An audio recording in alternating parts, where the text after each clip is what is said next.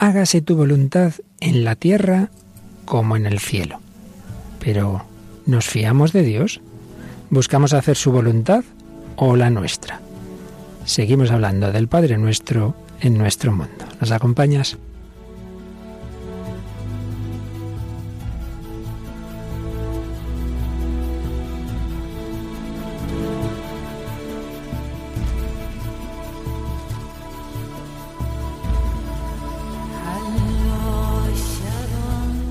El hombre de hoy y Dios, con el padre Luis Fernando de Prada.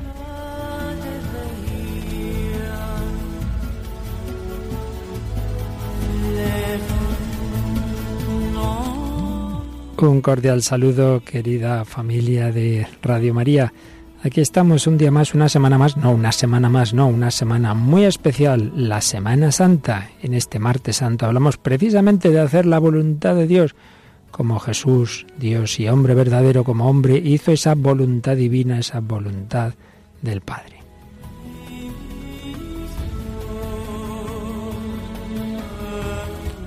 Nos acompaña en esta semana Mónica del Álamo. Hola Mónica, ¿qué tal? Hola padre, muy bien. ¿Dispuesta a vivir santamente esta Semana Santa? Pues sí, ahí intentaremos. Por lo menos lo intentamos, ¿verdad?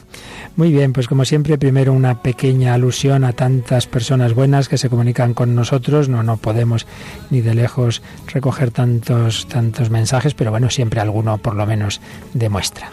Sí, hay uno muy curioso y que pega mucho con el programa de Sebastián Ortiz Arcos que dice, Señor, te suelto todos los problemas, ayúdame. Recuerda, Señor, que yo confío en ti. Pues de esto vamos a hablar hoy, en efecto. Sí, y luego Grisel Jiménez y Katy Hernández pues nos animan a confiar en Dios y Angélica Caballero le pide a Dios que se haga su voluntad, que también tiene que ver con este programa. Estupendo. Pues gracias a todos los que nos escribís, todos los que entráis en nuestro, nuestra página de Facebook.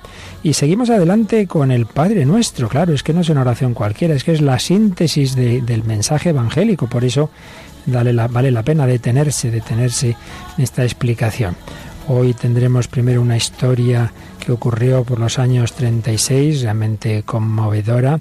Luego, como siempre, tendremos cine, concretamente, ¿qué película, Mónica? La película del árbol de la vida. Oiremos si podemos un par de cortes de la misma y vamos a tener dos Padre Nuestros, uno una versión más bien libre y en este tiempo de Semana Santa pues precisamente un Padre Nuestro costalero de un grupo andaluz, ¿verdad? Los cantores de Hispalis, si no recuerdo mal, que se llamaba este, este se llama este grupo. Y bueno, testimonio hoy va a ser tomado de un fragmento de la famosa película sobre Pablo Domínguez, La Última Cima, aunque también haremos alusión a un, a un hombre ya beatificado, si no me equivoco. Sí, Charles de Foucault. Carlos de Foucault. Y bueno, como siempre, con música. Y, ah, bueno, decía que dos Padre Nuestros, el que os he dicho eh, de origen andaluz y otro en inglés, de, precisamente interpretado por unos sacerdotes, un grupo que se llama The Priests, los sacerdotes. En fin, un programa muy rico, centrado en esa petición del Padre Nuestro. Hágase tu voluntad y con ello abordamos el programa 158 del hombre de hoy y Dios.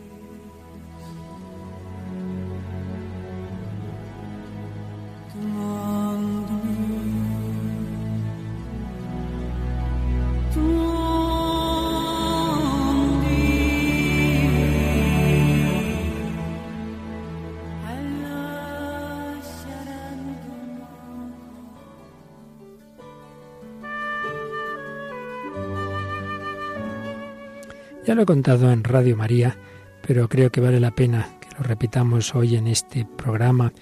Aquello que escribía en sus artículos el padre José Julio Martínez, recogiendo diversas historias reales, y una de ellas, que como digo ya la conté, y me escribieron precisamente familiares del protagonista. Estamos hablando de un hombre, Joaquín Alcaraz, que había sido albañil, pero después durante toda su vida solo fue un enfermo tuvo un accidente de trabajo que le afectó a una de las piernas, pero que después se fue extendiendo por todo el cuerpo hasta dejárselo llagado y deformado, inmovilizado y dolorido. Vivió en la cama tantos años que llegó hasta celebrar sus bodas de plata con el dolor, siempre pacífico, en una intensísima vida espiritual, un verdadero enfermo apóstol. libros que leía, escribía diversos diversas palabras, diversos textos para comunicar sentimientos espirituales y dar consejos en cartas que se conservan como reliquias. Cuando la enfermedad avanzó hasta atenazarle incluso las manos, aprendió a escribir con una pluma armada en un mango de madera que le metían en la boca. Estamos hablando de los años 30, no había los avances de hoy de ordenadores, etc. Un pequeño atril le colocaron sobre el pecho y le hacía de mesa. Oprimía el mango entre los dientes y estampaba en el papel las ideas de su alma. Y llegamos a aquellos trágicos días de 1936. Un buen día entraron en su habitación unos hombres forasteros con uniforme y correaje de milicianos que venían a reclutar voluntarios para las trincheras. ¿Qué haces ahí? Estoy enfermo. Eso es mentira. Lo que pasa es que tú no quieres ir al frente. Y al hablar así, el jefe de los milicianos empezó a arrancarle las sábanas que le cubrían, pero al instante quedó paralizado pues vio aquellas manos retorcidas, aquel pecho llagado. Uno de los hombres exclamó, ya había oído yo que en este pueblo hay un hombre que está paralítico y que escribe con los dientes. ¿Eres tú ese hombre? preguntó el jefe. Y lanzó un reto a Joaquín. ¿A que no escribes con los dientes delante de nosotros? A una serena indicación del mismo enfermo le pusieron su atril con un papel y el mango de la pluma en la boca el enfermo escribió ante los atentos milicianos, Padre nuestro que estás en el cielo, santificado sea tu nombre, venga a nosotros tu reino, hágase tu voluntad. Le miraban en un silencio de respeto sumo. Varios de aquellos hombres querían llevarse el papel escrito con los dientes. El jefe se impuso y se lo guardó, mandando salir a todos. Quedó solo Joaquín Alcaraz oyendo cómo se alejaban.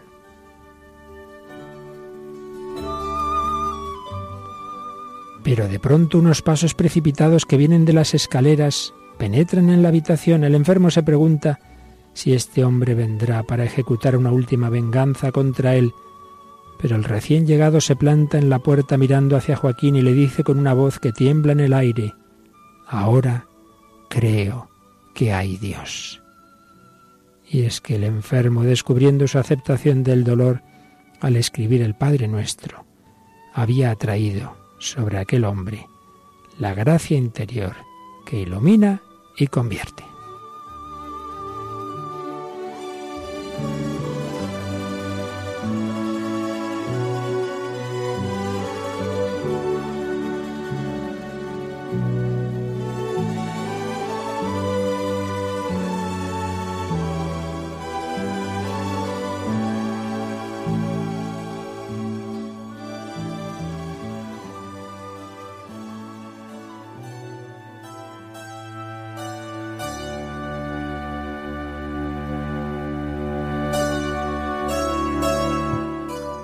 Hágase tu voluntad. ¿Te ha gustado esta historia, Mónica? Sí, me ha gustado mucho. Cada vez me gustan más, yo creo, estas historias. Pues fíjate que como antes eh, comentaba, eh, la, conté una vez en, el catecismo, al, al, principio del catecismo en Radio María, y me, y me escribieron familiares de este, de este enfermo que les impresionó el oír, el oír la historia de su tío, creo recordar que, que era o tío, tío abuelo. Una historia bien real y en efecto, aceptar la voluntad de Dios cuando implica dolor, sufrimiento, es un gran testimonio. Hágase tu voluntad. Pues vamos a comentar un poquito esta petición del, del, Padre Nuestro en estos programas que estamos dedicando al Padre Nuestro, siempre en relación con ese hombre de hoy. Y nos ayuda la síntesis que hace de cada petición el Yucat, ese catecismo para jóvenes. Y en el número 521 pregunta qué quiere decir hágase tu voluntad en la tierra como en el cielo. ¿Qué responde Mónica?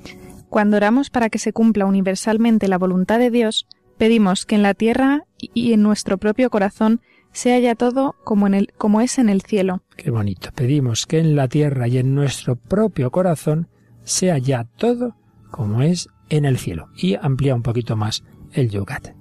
Mientras nos apoyemos en nuestros propios planes, en nuestros deseos y en nuestras ideas, la tierra no se podrá convertir en el cielo.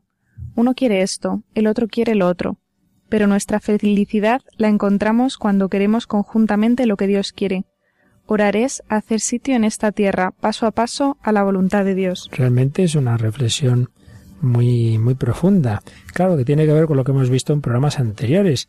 Si cada uno es su propio Dios, su propio ídolo, cada uno tiene sus ídolos, pues claro, luchamos cada uno por nuestros ídolos, por nuestro, por nuestra manera de entender la vida o por, porque yo sea el centro. Pero si todos aceptamos a Dios y aceptamos su voluntad, si todos estamos unidos en Él y solo queremos hacer su voluntad, entonces la tierra se convierte en cielo. Recuerdo, tú lo habrás visto más de una vez, puesto que eh, tienes familiares carmelitas, algunos carmelos hay un, escrita en la puerta una frase de Santa Teresa. Esta casa es un cielo, si puede haberlo en la tierra, para quien se contenta de solo contentar a Dios. Sí, lo he visto alguna vez. Y yo creo que es muy real cuando solo buscamos hacer la voluntad de Dios, la convivencia se hace inmensamente más feliz, más agradable, dentro de que evidentemente aquí todavía estamos en la tierra, esto nunca es del todo el cielo, siempre hay sus cosas, pero tanto cuanto más nos acerquemos a la voluntad de Dios, tanto más la tierra se convierte en cielo. Luego veremos cómo este, esta misma idea la desarrollaba Benedicto XVI en su libro Jesús de Nazaret. Pero primero como solemos hacer también, vamos a ver los números, por lo menos los principales, del Catecismo de la Iglesia Católica sobre esta petición. Hágase tu voluntad en la tierra como en el cielo, como lo explica el 2822. La voluntad de nuestro Padre es que todos los hombres se salven y lleguen al conocimiento pleno de la verdad. Él usa de paciencia, no queriendo que algunos perezcan. Su mandamiento, que resume todos los demás y que nos dice toda su voluntad, es que nos amemos los unos a los otros como Él nos ha amado. Aquí, pues, se nos da esta clave de que ante todo la voluntad general, digamos, luego es la particular de Dios para cada uno de nosotros en cada momento, pero hay una voluntad genérica que es que lo que quiere es que todos los hombres lleguemos a estar con Él, que todos los hombres se salven. Para eso tiene mucha paciencia porque lo hace sin forzar nuestra libertad. Y por eso pues tiene que esperar muchas veces a ese hijo pródigo y en fin dar una oportunidad y otra. Eso es lo que él quiere. Y es lo que nos pide que colaboremos también nosotros. Y por otro lado, que nos amemos los unos a los otros como Él nos ha amado. Bien, el Hijo de Dios se hace hombre, entra en nuestra tierra y Jesús, como vimos cuando hablamos del misterio de Cristo, tiene, es una persona divina, pero tiene dos naturalezas, divina y humana, y por tanto tiene dos voluntades, divina y humana.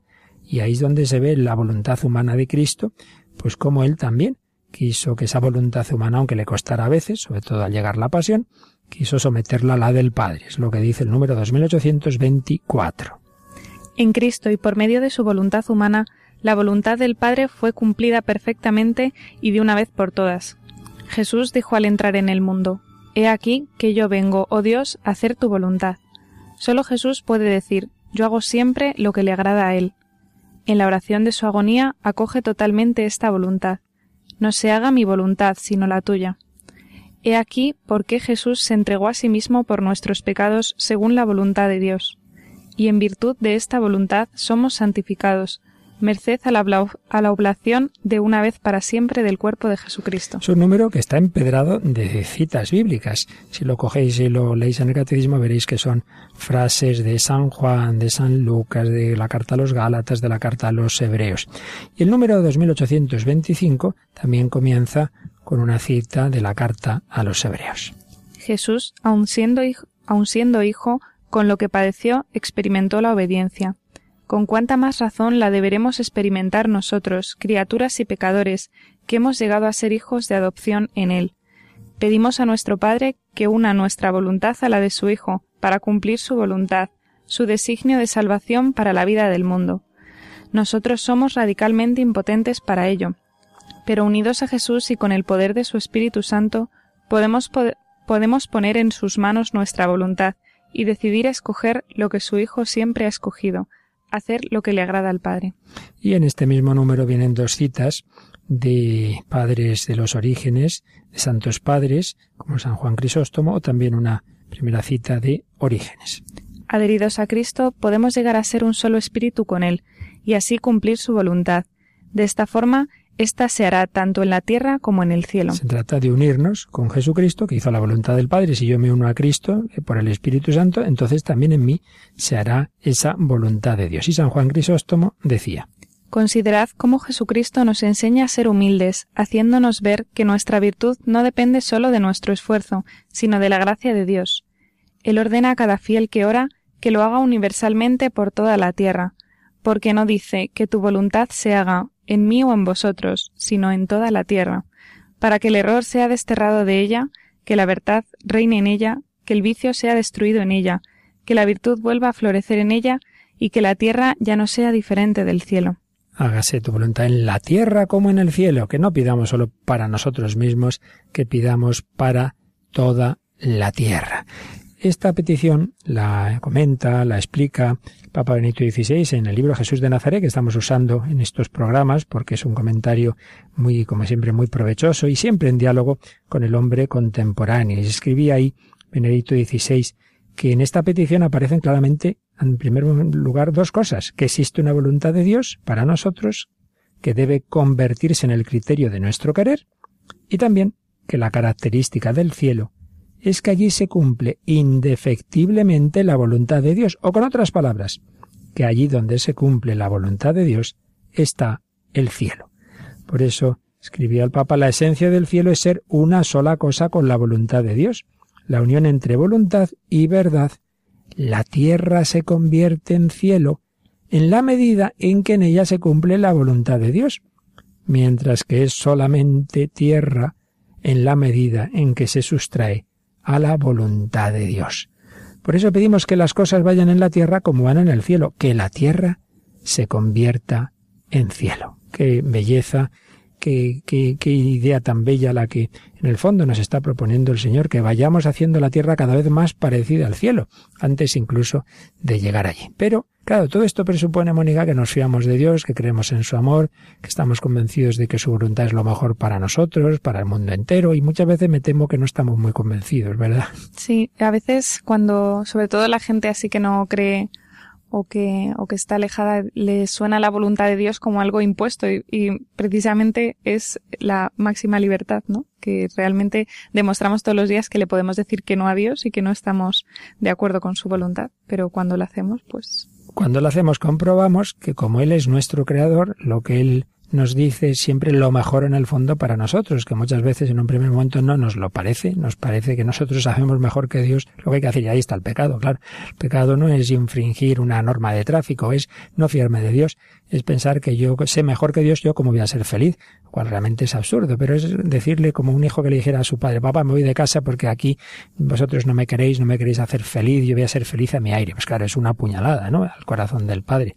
Pues algo así es lo que hacemos con el Señor cuando decimos, uy, uy, uy, uy, no me fío. A nivel grande, pues rechazar los mandamientos y a nivel más pequeño, pues lo del joven rico, ¿no? Cuando Jesús le dice si quieres ser perfecto, vende lo que tienes, da dinero a los pobres, luego ven y sígueme, se marchó triste. Es decir, no se creyó que siguiendo a Jesús iba a ser más feliz. Pensó que lo sería más a su aire. Pues no, se marchó triste, porque solo en la voluntad de Dios está nuestra felicidad. Pero hay que reconocer que hay veces como claro, aquí entra todo el tema que tantas veces hemos hablado y no vamos a, entrar a fondo en él, del sufrimiento, de que Dios permite el mal, de que, claro, Dios en su providencia tiene que conjugar las libertades de todos y de cada uno, incluyendo la gente más mala que hace daño a los demás, y claro, Dios permite que un terrorista ponga una bomba y que un loco pues tire un avión para abajo porque se quiere suicidar y cosas así. Pues sí, Dios permite que libremente actuemos, es verdad.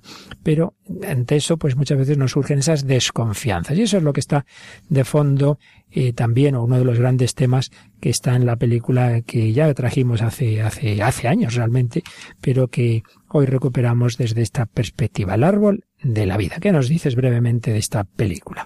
Pues una película de hace muy poquito, de 2011, estadounidense, dirigida por Malik, por Terence Malik. Y bueno, eh, es un argumento curioso, ¿no? Y difícil, que es, bueno, la historia sí, hay que decir que si alguien no la ha visto y la va a ver como una película normal, se, va, se va a morir de aburrimiento, porque hay que tomarla como una meditación, como una reflexión, no como una película de acción, ¿verdad? Sí, estar como muy dispuesto a profundizar también en las imágenes, en la música, ¿no? No solo en las palabras. Mm. Pues habla en particular de una familia eh, se ve mucho pues las relaciones del padre que es así como más exigente que es Brad Pitt y la madre que es como más dulce con los niños que, que es Jessica Chastain y, y bueno, pues eh, ocurre una cosa en esa familia, un, sufrimiento muy grande y es que se muere un hijo, ¿no? Que es como mm, el punto que eh, pasa como al principio de la, de la película, medio se intuye y luego pues también la película se, se centra en otro de los hijos y también cómo lo van asumiendo, ¿no? Toda esa muerte. Pues vamos a escuchar un par de cortes. Ahora, primero, un momento en que están en una celebración, porque la película tiene un sentido religioso y concretamente católico, eh, y están en un funeral, un funeral en el que vamos a oír un momento de la homilía del, del sacerdote. ¿Existe algún fraude en el esquema del universo? ¿No existe nada que sea imperecedero? ¿Nada que no se destruya? ¿Confiáis en Dios? También Job estaba cerca del Señor. ¿Son vuestros amigos e hijos vuestra seguridad? No existe un lugar en todo el mundo donde el peligro no pueda alcanzaros. Nadie sabe cuándo el dolor visitará vuestra casa, como tampoco Job lo sabía. En el momento en que todo le fue arrebatado a Job, él supo que el inductor había sido Dios. Se apartó de las recompensas efímeras de la vida. Buscó aquello que es eterno. ¿Por qué hay quien ve la mano de Dios solo cuando nos otorga algo y no la ve también cuando nos lo arrebata?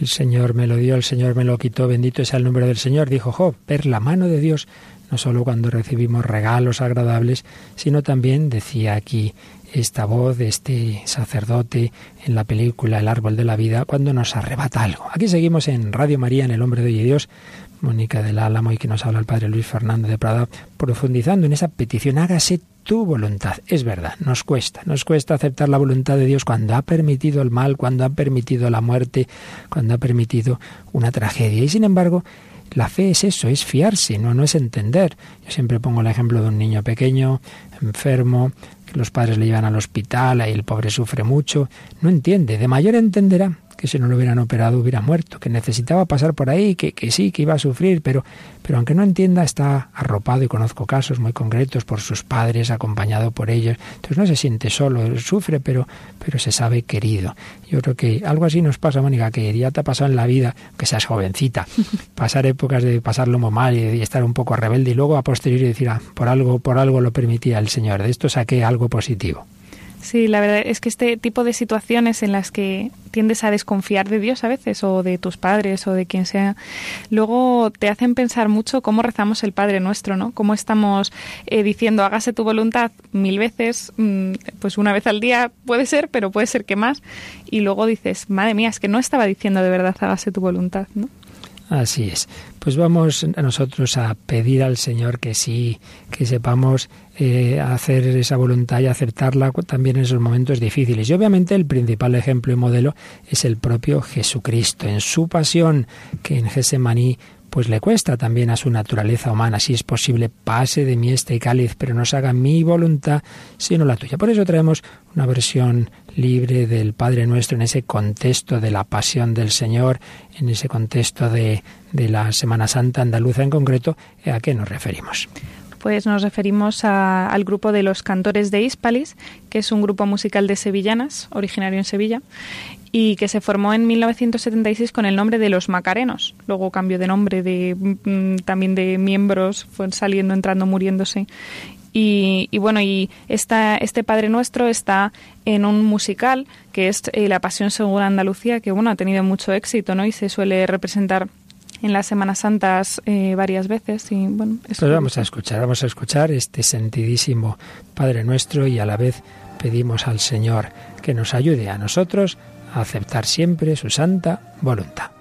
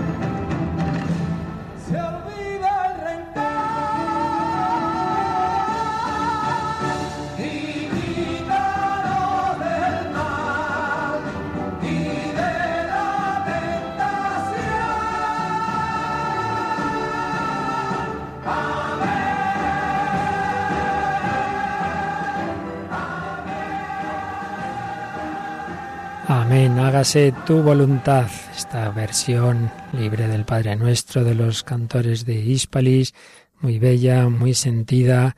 Señor, ayúdanos, ayúdanos a realmente confiar, confiar en tu santa voluntad, en que aunque nos cueste siempre tú sabes más que nosotros, Dios siempre sabe más.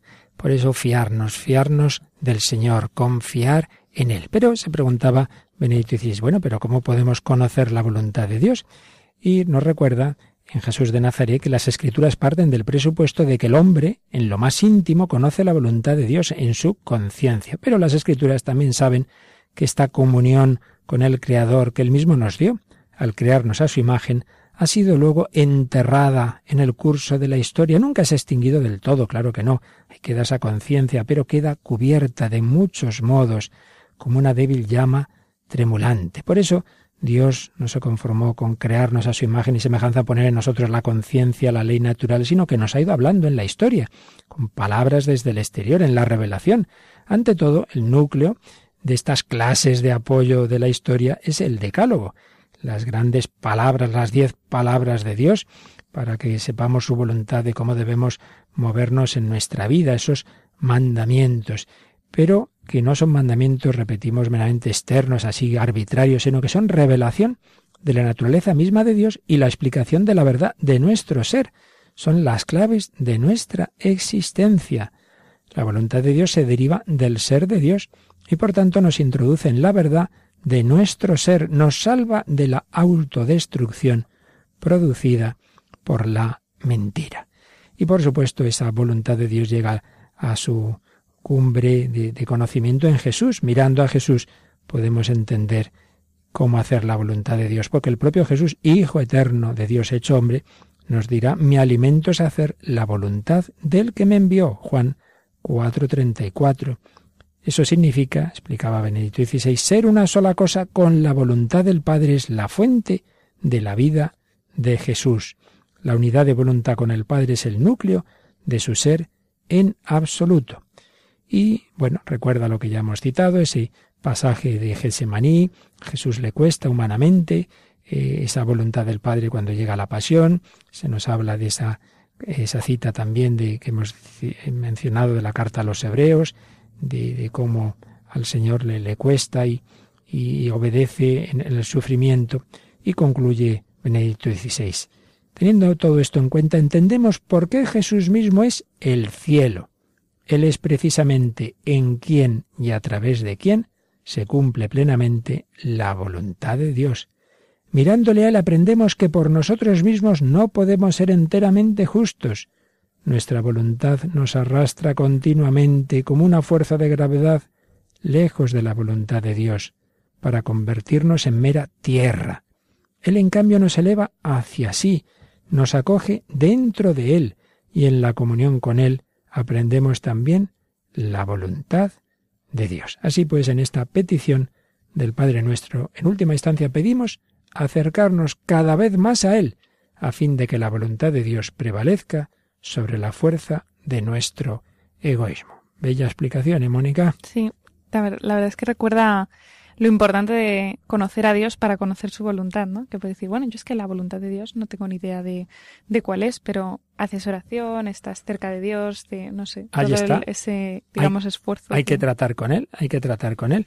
Fíjate que también de eso nos habla el, el Catecismo en el número 2826. Por la oración podemos discernir cuál es la voluntad de Dios y obtener constancia para cumplirla. Jesús nos enseña que se entra en el reino de los cielos no mediante palabras, sino haciendo la voluntad de mi Padre que está en los cielos. Así pues, por un lado tenemos la conciencia, tenemos los mandamientos, tenemos las grandes orientaciones que Dios nos da en la Escritura, etcétera, pero también ya las disposiciones particulares sobre mi vida o tu vida, esas hay que preguntárselas al Señor, hay que hacer oración, hacer oración. Bueno, pues hablando de, de voluntades particulares, traemos nuestro testimonio, que esta vez lo tomamos prestado de un buen amigo de una película muy peculiar que también hace años se, extendió mucho en, entre los ámbitos, bueno, no solo católicos, pero fundamentalmente los católicos. Sí, sí, estuvo mucho tiempo en, en los cines y la película de La Última Cima, que está dirigida por Juan Manuel Cotelo, y el testimonio que hemos cogido es precisamente el de una de, de estas personas, de estas mujeres que era amiga de, de, Pablo Domínguez, de este sacerdote que murió en la montaña y que ya pues se encuentra con este sufrimiento, ¿no? Y con esta pregunta de, de ver si, de ver qué hace, porque resulta que va a tener un niño que, que, van a hacer con una enfermedad. Sí, es uno de los testimonios de personas que conocían a Pablo que aparece en la película, pues vamos a escuchar ese fragmento en que esta mujer María nos lo cuenta. Sentí que era una persona muy cercana nada dogmático. Lo conocí en un momento de mi vida que estaba un poco alejada de la iglesia y entonces con él pues volví a, a replantearme mi fe, a replanteármelo todo.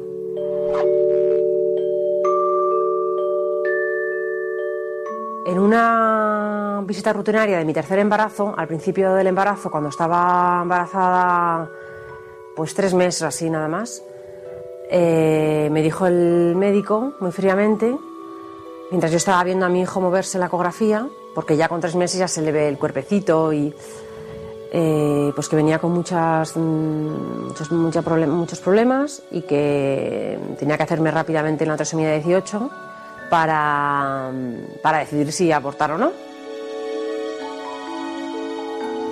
Entonces yo ahí me derrumbé y rápidamente llamé a Pablo. Con Pablo lloré muchísimo, lloraba y lloraba y lloraba me decía, tienes que llorar, es que tienes que llorar. Y le decía, además que estoy enfadada con Dios. Me decía, es que tienes que estar enfadada con Dios. En un primer momento me rebelé contra la enfermedad de mi hijo, me rebelé contra Dios. Le chillaba a Pablo, ¿por qué me ha ocurrido a mí? ¿Por qué Dios quiere esto? No puede ser. Estaba convencida que Dios iba a hacer un milagro conmigo. No hubo milagro. Y, y con Pablo de la mano llegué a disfrutar del embarazo. Llegué a aceptar que mi hijo iba a vivir el tiempo que Dios quisiera y que tenía que disfrutarlo al máximo. Tenía que disfrutarlo al máximo. Cómo estaba mi hijo, si lo sentía, si oía sus patadas, sus latidos. Entonces me hizo disfrutar a tope eso, esa corta vida de Juan. Fue un encuentro impresionante con Dios. Gracias a Juan y a Pablo. Impresionante. Nunca me sentí tan cerca de Dios. Y cuando llegó el momento le llamé y enseguida estaba como, como siempre, como si no tuviera nada que hacer, ahí estaba en el hospital conmigo. Yo, lógicamente, había estado ocho meses viviendo con mi hijo, lo quería, y era el momento que me iba a tener que despedir de él. Y estoy riéndome con Pablo a mi lado. Fue una paz impresionante la que sentí en el parto. Y bautizó a Juan eh, vivo y, a los dos días lo enterramos. Y entonces Pablo me decía, y dijo también en el sermón de aquella misa, que todos hemos nacido para una misión. Dios tiene una misión para cada uno de nosotros. Todo lo que nos ocurre tiene un sentido. Y Pablo ya había, uy, Pablo, Juan había cumplido ya su misión. Y que los hombres que nos complicamos tanto la vida en hacer cosas, en esforzarnos, en ir para aquí, para allá, pues que Juan lo había tenido muy fácil. que en ocho meses había, había conseguido el objetivo para, los que están, para lo que estamos aquí todos. Era el testimonio de María, una de las personas que aparecen en la última cima, que había conocido a Pablo Domínguez. Aquí seguimos comentando esa petición, hágase tu voluntad del Padre nuestro en Radio María, en el Hombre de Dios. Mónica del Álamo, ¿qué te ha parecido el testimonio fuerte, eh? Sí, la verdad es que sí. Cuando lo oí la primera vez me impresionó mucho, ¿no? Porque es de estos sufrimientos de los gordos y además que si lo miras así con mentalidad muy pragmática o muy, pues eso, a ras de tierra, realmente dices, es que es inútil, ¿no? Es inútil este hijo, pues, ¿por qué, no? Porque ha nacido así y además, pues, ¿por qué no abortamos? Porque se va a morir, ¿no? Eso es muy, mm, eso, el sentimiento, el pensamiento que te puede mm, mm, pasar por la mente, ¿no? Pero pero aquí se ve perfectamente cómo, cómo, Dios mira las cosas más allá, ¿no? Y cómo Dios realmente sí que tenía una misión para Juan y cómo todas las cosas que no sabemos, ¿no? Y es que cuando se sufre, bueno, pues eso, lo estamos hablando siempre en estos programas, que cuando se sufre te bloqueas se te, y, y no eres capaz de ver más allá y bueno, que eso, Dios sabe más. Yo creo que desde luego en este testimonio sale muy claro lo que estamos aquí hablando.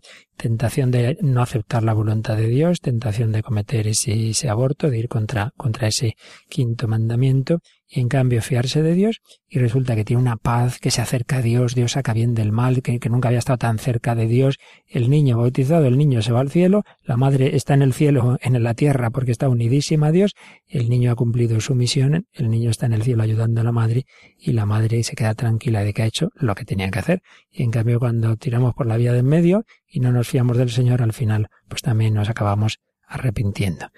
Yo creo que es un ejemplo muy claro y traemos otro ejemplo precisamente eh, porque creo que a todos nos llegan esos momentos de duda, de, de que querrá Dios de mí, y me fío, no me fío. Y hay una oración muy famosa de aceptar la voluntad de Dios, pero antes de oírla cantada, vamos a recordar de quién es. Eh, pues como comentábamos al principio del programa, Charles de Foucault, eh, Carlos de Foucault, eh, que a todos nos suena a lo mejor esa, esa oración que nos puede ayudar en los momentos de dificultad, pues es curioso que va muy en consonancia con su vida, ¿no? Él nace eh, en, en, la aristocracia en Francia y, y, pues como todas estas conversiones, eh, bastante alejado, ¿no? De todo esto de la fe y, que además cuando entró en la Academia Militar en, en 1876, luego le despiden por mala conducta, o sea que es que encima debía ser un pieza. y, pero bueno, sentía como una atracción muy grande, ¿no? Bueno, eh, cuando se enlista otra vez en el, en el ejército, pues está en, en Orán del Sur y siente como una atracción muy grande hacia toda esta gente, ¿no? Todo eh, el, la cercanía del Islam es curioso que le acaba acercando a Dios, al cristianismo porque dice, bueno, toda esta gente que se toma tan en serio su religión, ¿no? Para bien y para mal, eh, y yo, que vivo aquí, pues derrochando a mi bola absolutamente, y, y, entonces comienza a rezar esa oración condicional que, que, también hemos comentado muchas veces en El hombre de hoy Dios, que dice, Señor, si existes, que yo te conozca. Y pues un amigo le dirige a un sacerdote, al padre Jubelín, y, y eh, Carlos le explica que, no era, que él no es creyente, ¿no? Y entonces el sacerdote le, le manda a confesarse, él obedece y sale con una paz. Dice, tan pronto como creí que había un Dios, comprendí que no había, que no podía hacer otra cosa sino vivir para Él. Mi vocación religiosa es el mismo momento que mi fe. Dios es tan grande. Y, y bueno, luego acabará, acabará haciéndose sacerdote y viviendo para, para estas personas, para, eh, para evangelizar pues en Orán del Sur, cerca de Marruecos, y bueno, luego hay muchas congregaciones que descienden de este carisma. Sí, y ahí morirá de una manera pues también aparentemente como un poco absurda, pues eh, llegan unos forajidos, empiezan a disparar a aquellos con los que él está y ahí muere, parecía como, como que eso se iba a quedar ahí, pero han sido después, en efecto, como, como dices, esa semilla ha dado mucho fruto y da mucho fruto en seguidores espirituales, los hermanitos y hermanitas de Jesús, ¿verdad? Diversas, diversas familias que se inspiran en Carlos de Foucault. Pero vamos a escuchar esta oración tan bella que nos puede ayudar muchísimo en todos los momentos de fiarnos de Dios, de ponernos en sus manos, en una versión del grupo Betsaida.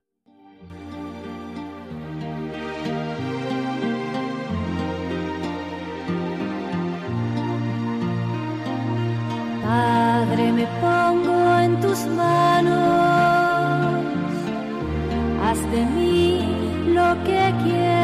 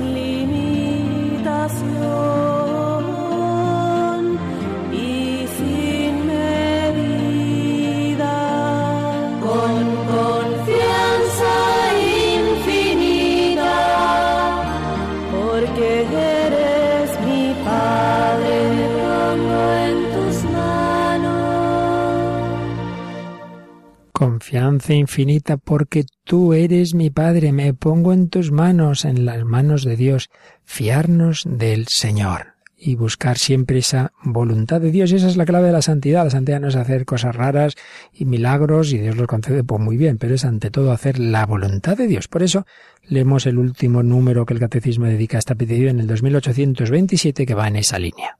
Si alguno cumple la voluntad de Dios, a ese le escucha. Es una frase que aparece en Juan 9, 31 y bueno, la idea también está en la primera carta de San Juan 5, 14, que sigue diciendo el catecismo. Tal es el poder de la oración de la Iglesia en el nombre de su Señor, sobre todo en la Eucaristía.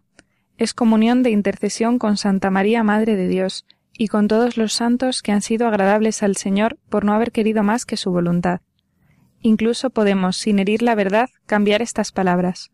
Hágase tu voluntad en la tierra como en el cielo por estas otras, en la Iglesia como en nuestro Señor Jesucristo, en la esposa que le ha sido desposada como en el esposo que ha cumplido la voluntad del Padre. Esto último es una cita de San Agustín, realmente también muy sugerente. Hágase tu voluntad en la tierra como en el cielo, es decir, hágase tu voluntad en la Iglesia como en nuestro Señor Jesucristo, en la esposa como en el esposo. Que se haga en nosotros esa voluntad de Dios. ¿Quién hizo esa voluntad de Dios mejor que nadie? Entiéndese después de nuestro Señor Jesucristo.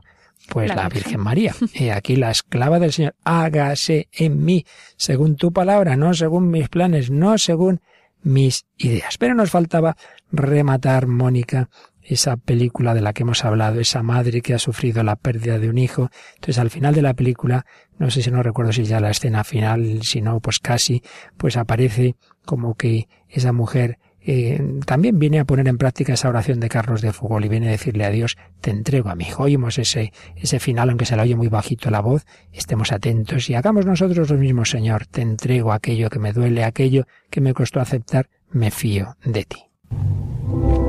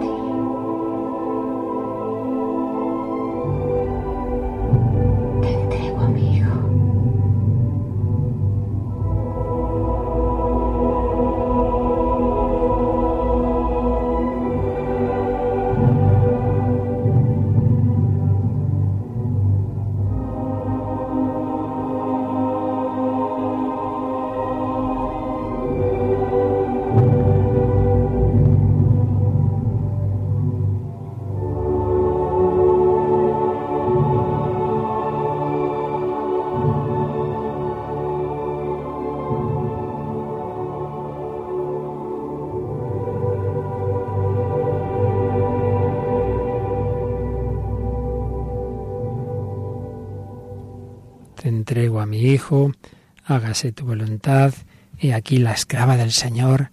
Padre, si es posible, pase a mí este cáliz, pero no se haga mi voluntad sino la tuya. La santidad realmente es eso, es fiarnos de Dios, es hacer la voluntad de Dios nuestro Señor. ¿Qué te parece, Mónica?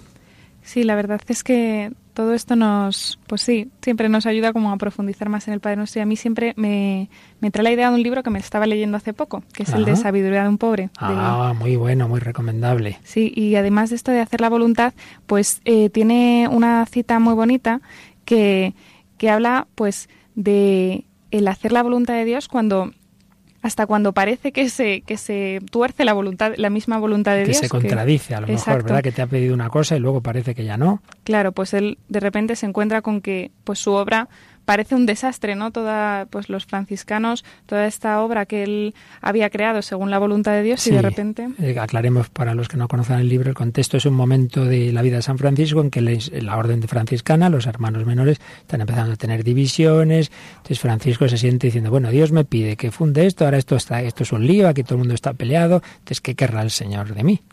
Y entonces en una de estas reflexi- reflexiones que hace San Francisco de Asís dice, para seguir un llamamiento de Dios, el hombre se da fondo a una obra, lo hace apasionadamente y con entusiasmo. Eso es bueno y necesario. Solo el entusiasmo es creador, pero crear algo es también marcarlo con su sello, hacerlo suyo inevitablemente. El servidor de Dios corre entonces su mayor peligro.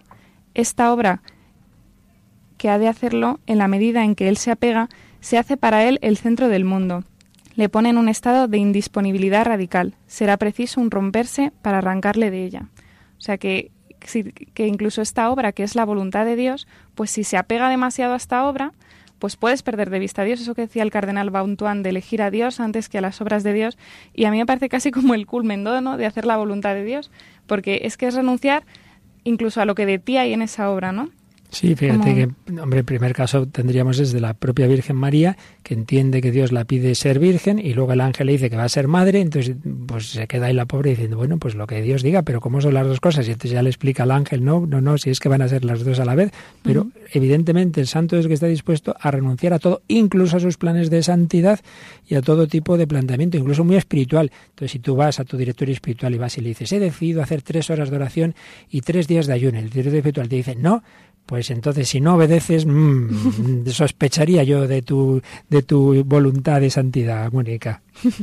Y también en otra de las, de las conversaciones que tienen eh, Santa Clara y San Francisco de Asís, pues eh, también toca mucho este tema, ¿no? Eh, le dice, Santa Clara le pone un ejemplo, dice, imagínate que una hermana me dice que se ha roto algo del monasterio. Bueno, pues yo puedo pues preocuparme más o menos, pues se ha roto una cosa. Dice, pero imagínate que me dice que es que se ha destruido el monasterio entero. Dice, pues es algo tan grande. Dice, la destrucción del monasterio es verdaderamente algo demasiado grande para que yo me turbe profundamente. Lo que Dios ha construido él mismo no se sostendría por la voluntad o el capricho de una criatura. Tiene otra clase de solidez. O sea, mm, centra todo en lo que es la voluntad de Dios. Bueno, pues es que si se destruye el monasterio, pues está en manos de Dios, ¿no? Es su voluntad, él cuida de ello y tampoco hay que romperse mucho la cabeza, sino simplemente, pues lo que hablábamos, ¿no? Hacer la voluntad de Dios. Es la misma experiencia de que citabas antes de nuestro querido cardenal Van Tuan, que en gloria esté, pues cuando eso es detenido y empieza a pensar mi seminario cerrado, mi diócesis hundiéndose, todo, todo se va hundiendo y siente que Dios le dice, eh, ojo, ojo, tú has escogido a Dios y no las obras de Dios. Las obras de Dios son cosas mías, ya las hará otro cuando yo quiera. Lo importante es que tú me has escogido a mí, que tú te fíes de mí. Tú has escogido a Dios y no las obras de Dios. Este sacerdote está tan a, gusto en su parroquia, el obispo le quiere cambiar. Ay, no, no, no, que yo quiero estar aquí por hacer mucho bien. Fíese, fíate de Dios. A ese religioso le envían a tal sitio. Ay, pero si yo estaba haciendo una labor muy buena en tal otro, tú has escogido a Dios y no las obras de Dios. Hágase tu voluntad. Fiémonos siempre del Señor. Y también en este libro, en Sabiduría de un pobre, te pone un ejemplo todavía más dramático, que es pues el de Abraham, ¿no? Que dice que, que todo, dice, coge a tu hijo, a tu único, al que amas, y vete al país de Moria, y allí ofrécemelo en holocausto. Y la reflexión de San Francisco es, esta palabra terrible dirigida por Dios a Abraham, no hay verdadero servidor de Dios que no la oiga un día a su vez. Claro, es el primer caso, yo creo, de lo que estamos hablando, en efecto. Fíjate que Dios le había, prometido a Abraham que a pesar de ser anciano, su mujer estéril, tendría hijos. Pasa los años, no los tiene, no los tiene. Al final lo tiene. Cuando ya lo tiene, sacrifícamelo. Es como para decir, Señor, esto, esto no es serio, esto no puede ser. Pues Abraham se fía. Pues si Dios me ha prometido, pues ya lo resucitará, hará lo que sea, me dará otro hijo. Se fió. Evidentemente Dios no quería que lo hiciera, pero sí que hiciera ese gesto de confianza. Y lo hizo. Por eso Abraham es nuestro Padre en la fe, modelo de fiarnos de Dios. Ay, no lo entiendo, Señor, no te entiendo, no te entiendo, pero me fío de ti. Pues vamos a terminar este programa de nuevo con otro Padre Nuestro, en este caso sí que es tal cual la oración que rezamos, pero en inglés. ¿Y quién nos la va a interpretar, Mónica? Pues la canta un grupo de tres sacerdotes que se llaman The Priest y que son de Irlanda del Norte. Y bueno, pues tienen, han sacado, sacaron un disco en, en 2008 y ya, pues eso, lo han difundido por, por muchos sitios. Y, pues... y yo creo que siguen sacando por ahí estas diversas producciones religiosas muy bellas con una voz estupenda. Ya quisiéramos algunos tener esa voz. pues terminamos este programa de hoy con la oración del Señor de este grupo de sacerdotes de Priest, que eso significa los sacerdotes.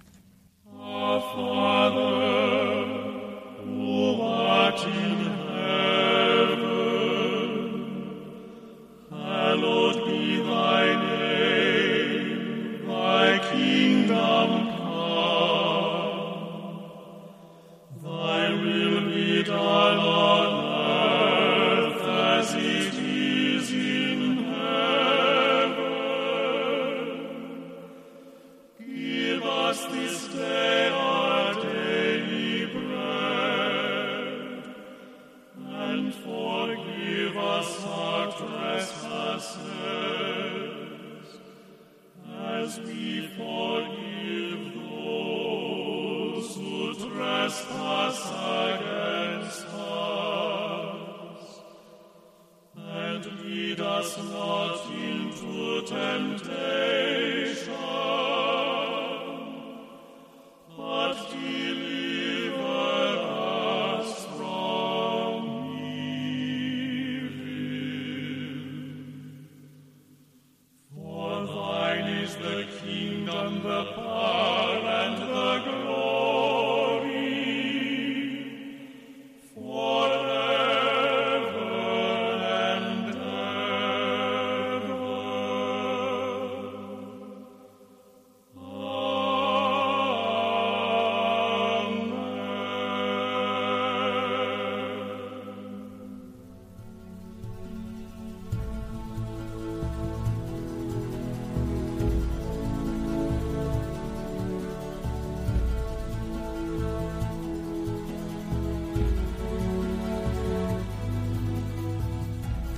Hágase tu voluntad.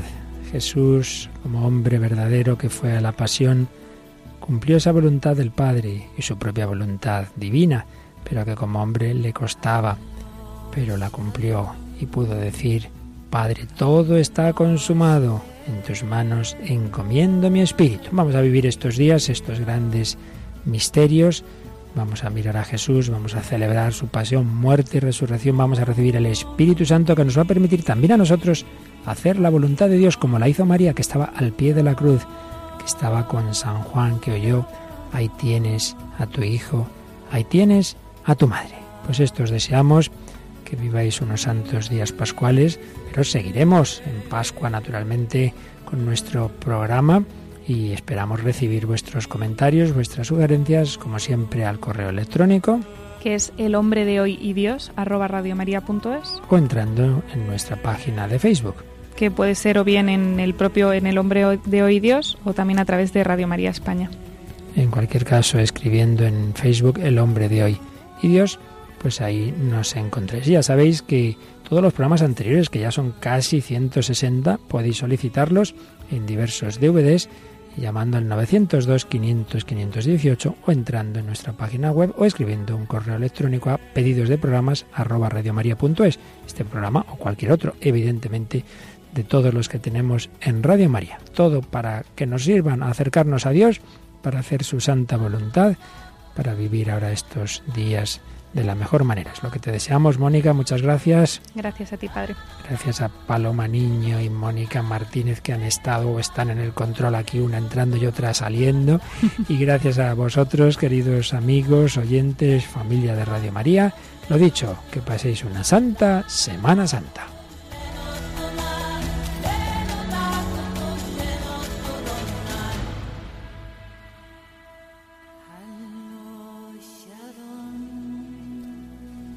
Así concluye El hombre de hoy y Dios, un programa dirigido en Radio María por el Padre Luis Fernando de Prada.